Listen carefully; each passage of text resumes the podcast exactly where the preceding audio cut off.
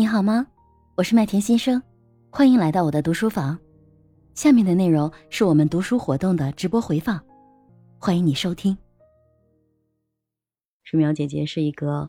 心理学的博士，也是一个畅销书的作家，所以的话呢，他对积极心理学，还有就是对通过写作来去呃改善我们自己的情绪，会有一些他的很多年的研究。然后我想问问水淼姐姐，对今天的这个阅读有什么样的感受要跟大家分享？啊，这个感受吧，就是最深的是刚才你读到最后一句哈，情绪教育到底是应该是怎么样的？我我我还打算认真听下去，结果没有了。最后的一句话挺有意思的。下周三，下周是吧？下周主要讲情绪教育是吧？这个也是我挺感兴趣的。嗯，因为我经常会感叹，我说这个学校为什么不开这样的这样的课程？因为这个真的是很重要。他学校的孩子分为受欢迎的和不受欢迎的，我们大致就可以判断自己的孩子在学校是受欢迎还是不受欢迎，对吧？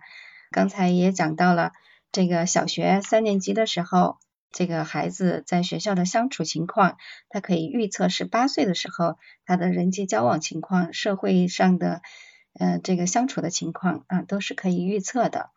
我想讲的就是，因为经常有些朋友问我哈，就说这孩子他为什么就抑郁了呢？我是做心理咨询嘛，嗯，有时候会在三甲医院去跟诊哈，就是跟诊比较多的就是回龙观医院哈，北京的回龙观医院，它是一个比较有名的，就是精神疾病的医院。如果有机会去哈，就是会发现。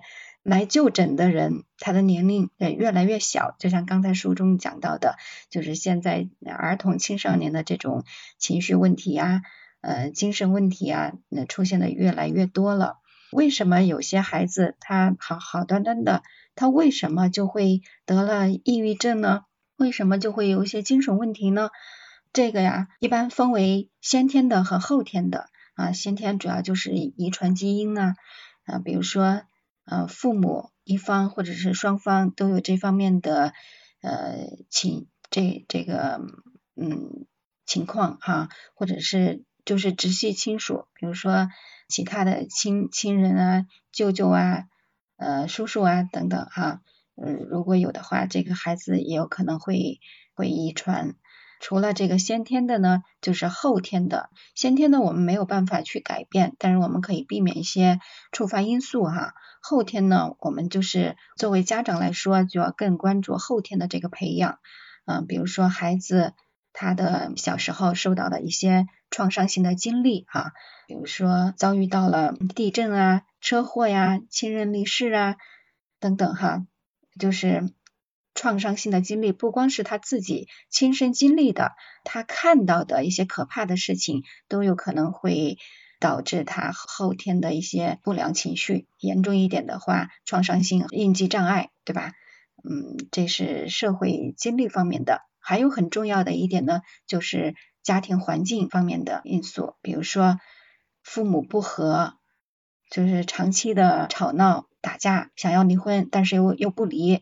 嗯，这个孩子天天生活在这样的会水深火热的环境中，或者是更严重一点的，就是家暴。一般就是很多很普遍的，就是嗯，一个家庭中这个父亲嗯对母亲对孩子呃经常使用家庭暴力，喝酒然后打人，然后母亲呢又比较懦弱，即使他想要保护孩子，但是他保护不了。